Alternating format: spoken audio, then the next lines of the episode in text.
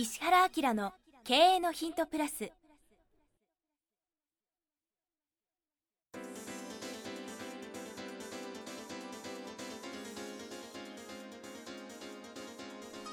ポッドキャスト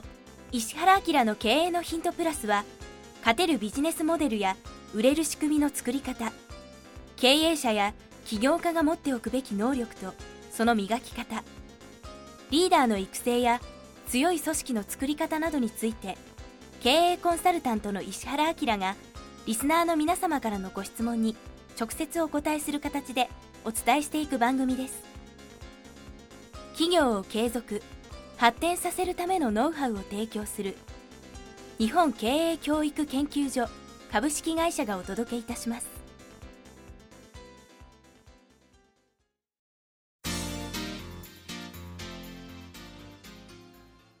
えー皆さんこんにちは。キクタスの早川洋平です。ポッドキャスト石原明の経営のヒントプラス。えー今日は第19回ということで、えー20回も目前に迫ってまいりましたが石原さんよろしくお願いはい、します、よろしくお願いします。はい。だんだん楽しくなってきた。そうですね、はい。もう19最近あのなんだろうね、こうツイッターとかでいろいろこうやり始める。あそうですよね。それから勉強会もうちやってますよね。だからまあ顧問先の方人がもうこれなんかよく聞いてくれて、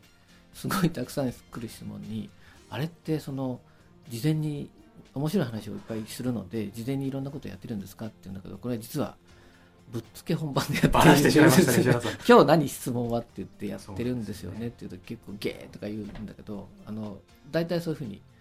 あの今日のお題は何でしょうかっていうそうなんそうです。はい。なのであの私たちもどう進むかっていうのはまだ今 リアルタイムでこれからなんででこのなんかライブ感面白いね、はい。なんでちょっと楽しくなってきました、はい。よろしくお願いします。お願いします。ははいい。で今日第19回目なんですけれども、はいえーこんな質問が来て、えーおります。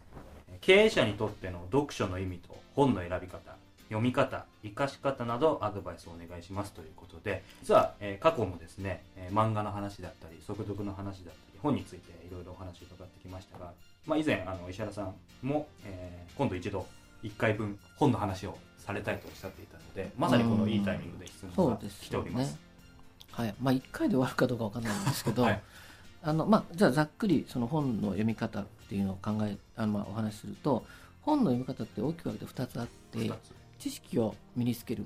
ていう、まあ、読書、まあ、こはれ一般的ですよね、あともう一個はその自分の生き方とか人生観とか哲学哲学を作るっていうような読書の仕方と大きく分けて2つなんでね。で最近のその皆さんの読書を見ていると人生観とか哲学とか生き方を作るための読書はもうほぼしてないですね。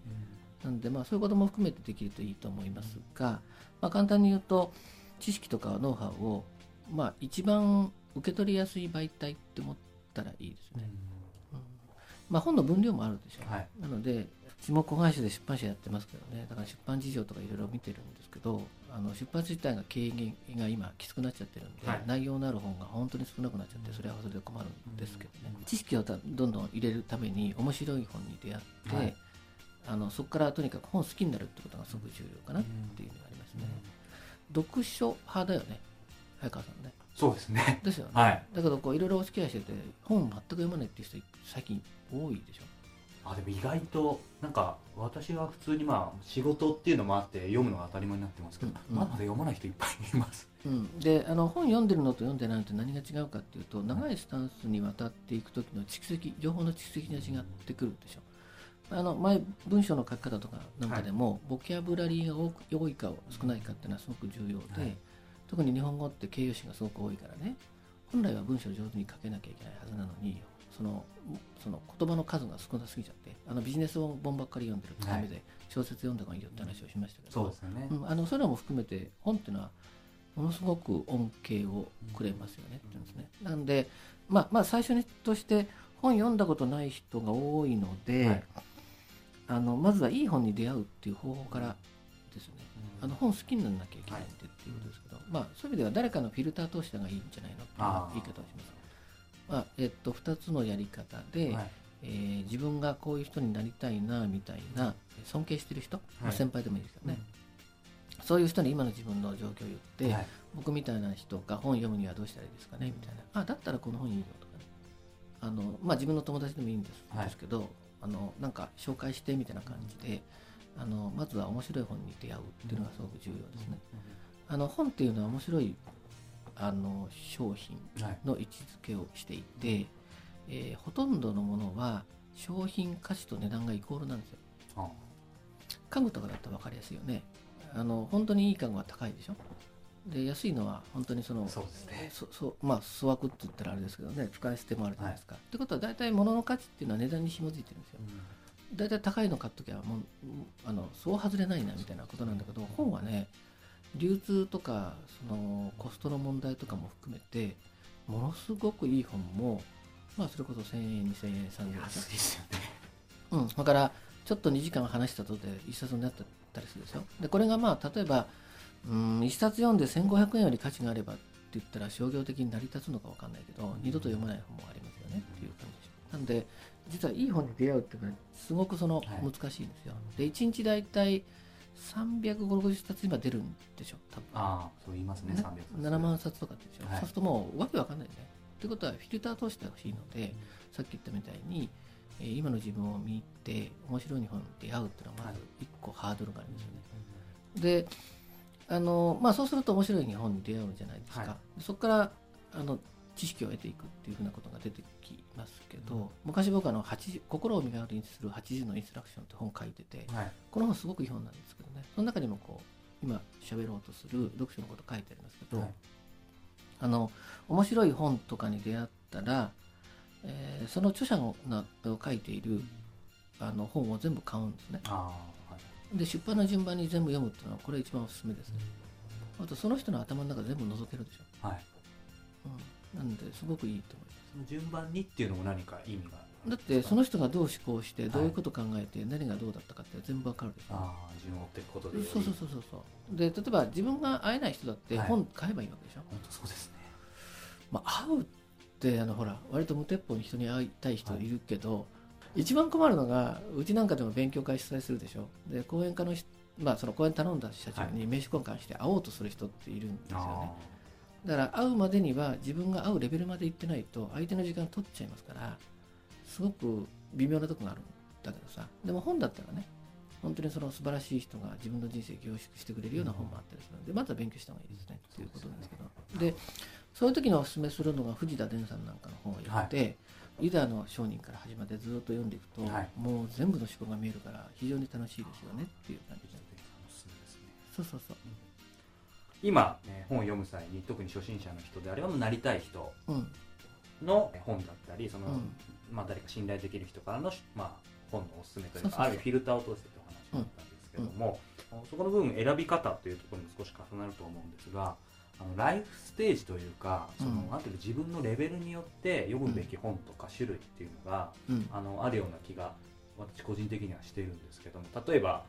特に石原さんにまあいろいろ以前お話を伺った時も、まあ、ビジネス本とか自己演出書もいいけど、うん。特に専門的な仕事を、したりするんであれば、うん。本当にもうその専門書をうん。もういっぱい読みなさいという話もあったと思うんです。そその、まあ、ライフステージというかそそれ別にある程度こういうのっていう部分っていうのは石原さんありますそういうのもあってまず本読める自分を作んなくちゃいけないじゃんか。あはい。だからフィルター通して面白いっていう、あ本って面白いんだなっていうところ領域に入ってもらわないとダメですよね、はい。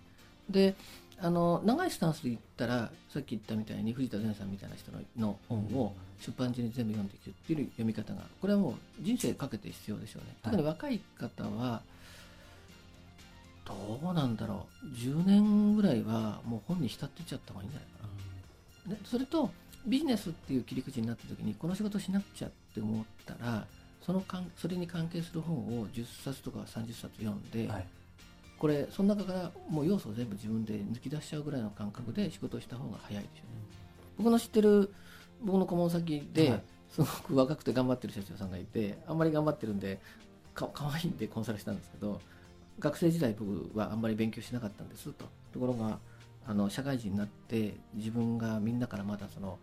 なんか劣ってるなとか思ったんだって。でどうしたのって言ったらあのでも社会生活してる人たちがほとんど勉強してないってことに逆に気づいて、あうん、である本に出会って本がすごく面白いってことからもう必死で本読んで読書の習慣身についちゃった子がいるんですね、で文章もとっても上手に書くのでどうやって書いてんのって言ったらあそれもあの本で勉強しました。えどうどうしたのって言ったら文章の書き方っていう本をとにかく30冊ぐらい買ってそその中で面白いという本を23冊に絞ってそれ繰り返し読んでって言って学習のやり方僕身につけちゃったっていう子がいるんですね。だから何かしたいって言ったらその分野全部読んで抜き出ししてっていうのはすごくいい方法なんですけどあのそういうのって独学なんだよね、独学のセンスなんだけどあのそうやって自分はもう階段みたいに、はい、次はこれ次はこれ次はこれっていうこともやってるけどね、うん、でも入り口になってる本はやっぱりこれは本って面白いんだから始まるから、うん、そういうのはすごく重要でしょうね。すごいですね。その方はもう本当にまさにまああのここにもある本の生かし方というか生かしきってるってことですよね。うん20代前半だからね。彼どうなるかすごい楽しみ。ですね、うん、だから僕も全部教えてます。今今生かし方という言葉出てきましたけども、うん、あのこの質問を見て今日ちょっとお聞きしたかったのですね。これ多分1回で終わらないから、はい、23回のこれシリーズになるかもしれない、はい、あそうですね、はい、一つだけ、はい、アマゾンの Kindle とか iPad とか電子書籍リーダーというか、うん、まあ、今電子書籍、うん、特にアメリカから流れが来そうですけども、その本の生かし方っていう意味ではこうこういったものっていうのは伊沢さんご自身としては今後例えば日本でかなり普及していくかとか、はいはいあとご自身としてやっぱり使ってみたいとかその辺っていうのはあの率直にどう考えますか？本当情報の質によると思いますね。質。うん。でインターネットと本っていう位置づけって僕はすごく僕の中では整理があって、うん、流れてる情報はインターネットなんですよね、はい、でそこに固定された情報は物理的なものの方がいいと思うんですよ、うん、で本来はその固定されたものですよね。それはその時代を通してそこにある価値観ですね。価値観には価値ですよね。それを発生するものは物理的なものにした方がいいと思うんですよ。だから今本自体がその1回読んだらもう OK みたいな情報のものになってしまってるんですよね。だからそういうものは別に本でなくてもいいですよね、あのその本を手に取ったからって言って受け取るこの印象が違うものってあるじゃないですか、はい、さっき言った僕は哲学って言いましたけど、うん、そういうものは物理的な本が僕は絶対いいと思うんですよ、うん、まあ新聞とかね今日何があった今これが流行ってますが情報の取り方だから、はい、それは便利にすればいいと思うのでそういうものがどんどんどんどん普及すると思うので将来的には本屋も変わるんじゃないかな。カテゴリー別の本屋って最近出てるでしょ？旅行の本だったらこれがいいですよって喫茶店とか併設したりとかねあと僕結構好きなんだけどビレッジバンカーってあるでしょ、はい、ね。あのああいうような感じでまあ誰か暇かってなったらおかしいけどその主義のある人はそういう哲学的なあ面白いですね。あのニーチェの本売れてるじゃないですか、はい、ね、ああいうような感じでここの本屋さんはもう定番ずっと置き続けてくれてて人生変えるんだったらこの本、ね、お店全体から選んでくれれば面白いよみたいな。そこって面白いですね。カテゴリー別の書店は、うん、特に今後今書店かなり厳しいと言われてますけど、うん、生き残る一つの、いかにリアルなものを残すかっていうふうに考えた時にはそれがいいし持って歩くこと自体が嬉しいって本あるでしょ。そうですね。あるよね、カバンに入れておきたいよう。な本もありますし。この本によって人生が本当に僕は変わったんだよね、はい、ターニングポイントは形がいいでしょ、はい、だからそれはその電子ブックにはならないよね。ああなるほどあすごい腑に落ちました。ただまあある意味も雑誌に近いような本はもう結構その電子書籍になっていくものっていうのは増えてうん、流れ流れていく情報です。っていうふうに思います、ちょっとこれ次回。そうですね。まだまだお話は。本はやった方がいいので、はい。はい、来週ということで。そうですね。また、はい、はい、改めてお話は続きを聞きたいと思います。平さんどうもありがとうございました、はい、ありがとうございました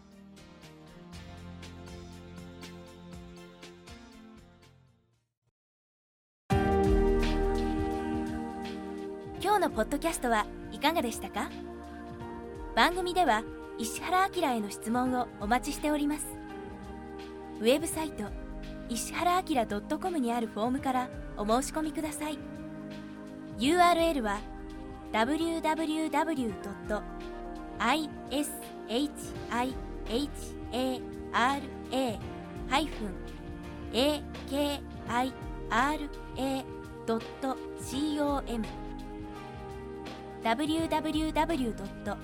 石原 -akira.com です。それではまたお耳にかかりましょう。ごきげんよう。さようなら。